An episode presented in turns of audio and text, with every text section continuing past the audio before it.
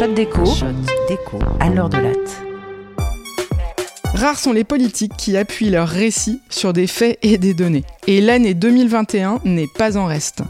Un facho rabougri négationniste occupe l'espace médiatique. Jean-Michel Blanquer recycle ses potes réac dans un think tank sur le wokisme. Et les candidats à la primaire de droite font du moonwalk sur le plancher des vaches. C'est d'autant plus surprenant que les progrès en statistiques sont remarquables depuis une décennie. En fait, plus les travaux statistiques documentent la société, moins les discours politiques s'en servent. C'est comme si on avait la possibilité de courir un marathon avec les dernières baskets de running ultra légères, avec le meilleur amorti du marché, et qu'on choisissait de partir en botte en caoutchouc, trois tailles au-dessus de sa pointure.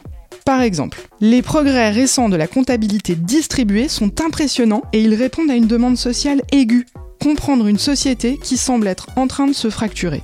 Cette demande sociale se manifeste à mon sens dans le très beau film de Catherine Corsini, sorti le mois dernier, La Fracture, et qui décrit une nuit aux urgences, à l'automne 2019, pendant les manifestations des Gilets jaunes.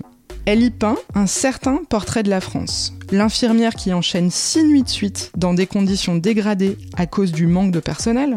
Le chauffeur routier, gilet jaune, venu à Paris manifester pour parler avec Macron, car il sent bien que sa colère n'est pas légitime. Et la bourgeoise de centre-ville, lesbienne, également en désaccord avec le gouvernement, car vaguement de gauche, mais euh, qui se frotte à une autre classe sociale que la sienne seulement quand elle atterrit aux urgences de l'hôpital public.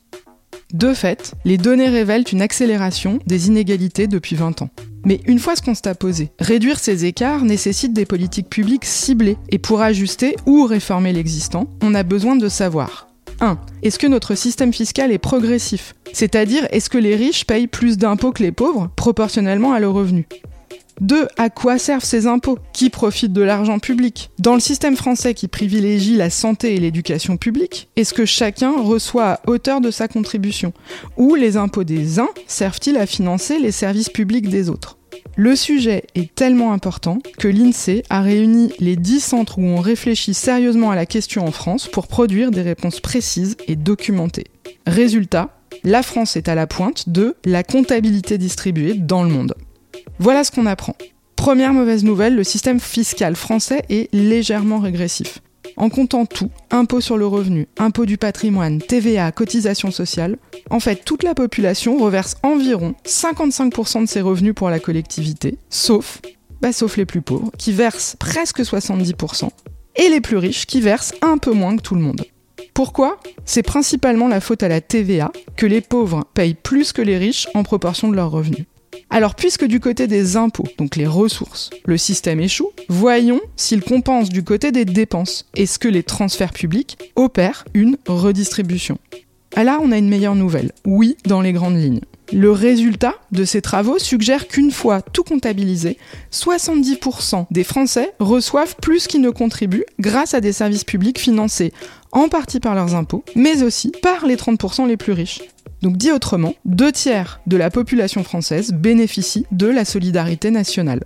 La prouesse technique de ces travaux, c'est d'avoir réussi à allouer les dépenses d'éducation, de santé, de police, enfin de plein de choses, à différents groupes de la population en fonction de leurs revenus.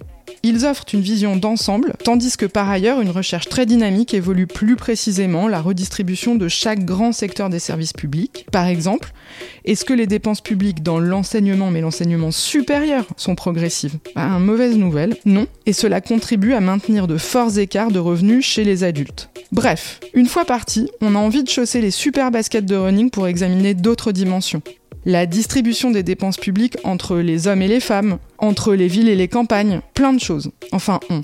Il y en a qui préfèrent les vieilles bottes trop larges et pleines de boue.